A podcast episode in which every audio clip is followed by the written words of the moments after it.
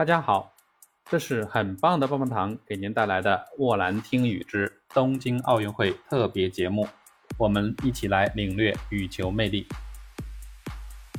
昨日，马来西亚奥运代表团团长，同时也是羽退役羽毛球名将李宗伟，在接受媒体采访预测中国队成绩时，竟然打起了太极，表示觉得这次的奥运会很特别。由于受到疫情影响。球员比赛机会大幅减少，尤其像中国队已经长时间没有出国参赛，因此难以很好的掌握球员们现在的状态。他觉得什么事情都会发生。那么一向心直口快的李宗伟，为什么突然打起了太极呢？棒棒糖以为，要么确实是他无法预测，要么就是不太看好中国队的成绩，不好意思直说的托词而已。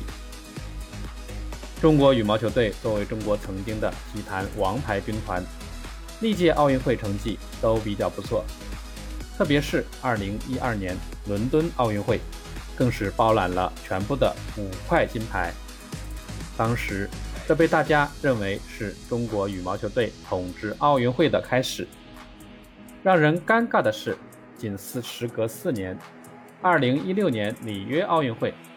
中国羽毛球队仅拿到男单与男双两个冠军，成绩下滑严重，这也是中国羽毛球队近五届奥运会最差战绩，球队被迫大换血。那么，让我们来看看出征这次东京奥运会的中国羽毛球队名单。男子单打是陈龙、石宇奇，女子单打是陈雨菲。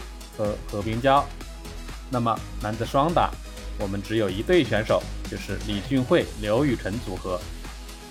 女子双打是陈清晨、贾一凡组合，以及杜月、李银辉组合。混合双打呢，则是郑思维、黄雅琼组合，王一律、黄东萍组合。从这些运动员中间，我们可以看出，仅有陈龙具有奥运会经历。其他的运动员皆是首次参加奥运会。那么，我们的国羽军团能否绝地反击，再现辉煌呢？棒棒糖的观点可以用八个字来形容，那就是前路坎坷，希望并存。至于详细的分析和比分预测，那么我们就下次再来分解。谢谢您的收听，并欢迎您关注。很棒棒棒糖带来的波兰听语。